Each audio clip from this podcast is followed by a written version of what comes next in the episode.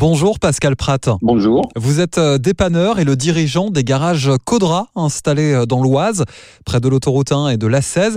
Vous aussi, vous vivez euh, forcément une période particulière. Alors, aucun malade dans vos équipes, bonne nouvelle. Quelles consignes avez-vous passé à vos hommes en jaune, à vous, les dépanneurs? D'être à un mètre de la personne. Après, j'ai fourni des gants à mes chauffeurs, parce que ça, j'ai pu trouver. Après, un petit peu de produits pour les mains, mais on n'en a pas beaucoup parce qu'on a du mal à le trouver et pas de masque. Alors forcément, hein, le trafic est très réduit en ce moment euh, avec euh, ces mesures de confinement. Combien d'interventions faites-vous par jour actuellement? Hier, on a fait trois à Champagne, trois à Senlis. Donc euh, c'est des week-ends où on fait à peu près une centaine de voitures. J'étais obligé de mettre tous mes chauffeurs au chômage partiel. Ceux qui sont de permanence sont à la maison, sont confinés à la maison, mais ceux qui sont de permanence sortent si j'ai besoin d'eux. Euh, Pascal, vous, en, tant que chef d'entreprise, mais aussi euh, personne, humain, tout simplement, comment vivez-vous euh, cette épidémie, cette période?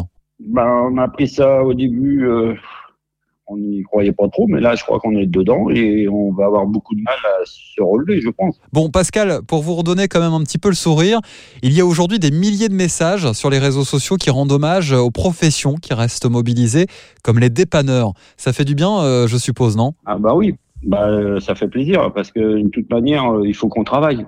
Parce que si vraiment la France est à l'arrêt, bah, ça va plus être possible s'il n'y a plus de services de livraison, de poids lourds, s'il n'y a plus d'infirmières, s'il n'y a plus de personne ne travaille, c'est impossible. Quoi. Il y a encore des poids lourds qui roulent, il y a des voitures un petit peu, ceux, les gens qui vont au travail. Donc, euh, s'ils tombent en panne sur l'autoroute ou un accident, euh, Merci beaucoup Pascal pour votre témoignage dans cette période particulière.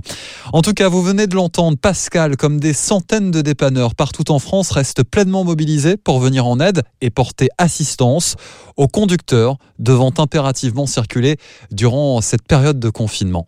Merci à eux.